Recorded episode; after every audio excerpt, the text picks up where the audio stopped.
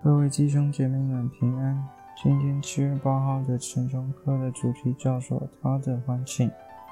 路加福音十五章二十三节说道：“把那肥牛犊牵来宰了，我们可以吃喝快乐。”阿伦·格林斯是无声步道系列雕塑品的天才创作者，其中一个令人惊叹的雕塑现在由加州拉希瓦拉大学收藏。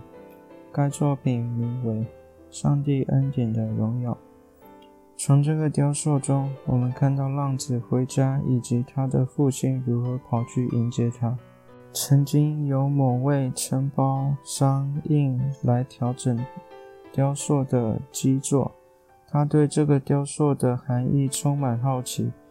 当他听到这个比喻的解释时，他的眼中充满了泪水。因为他才刚刚把自己那个行为恶劣的儿子赶出家门，但听了这个比喻后，他受到感动，想要去寻找他的儿子，并把他带回家。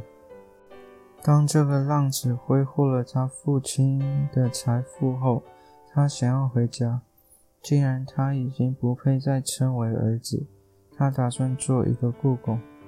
但他的父亲从远处看见了他，就向他跑去。拉西瓦拉大学的雕塑作品生动地描绘了父亲的恩情。他奔向儿子，父亲的衣服似乎被风掀起，露出了腿。这对一个上了年纪的绅士来说是很丢脸的。然而，父亲并不在乎他的尊荣。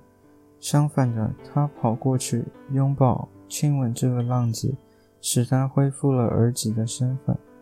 但这还不是全部，他又叫人大摆宴席，说：“把那肥牛犊牵来宰了，我们可以吃喝快乐，因为我这这个儿子是死而复活，失而又得。”他们就快乐起来。然后我们看到哥哥的反应，他像法利赛人和文士一样抱怨。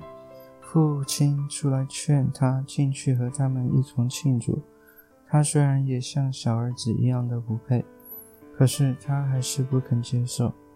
建议你不妨花些时间把这个精彩的故事读完。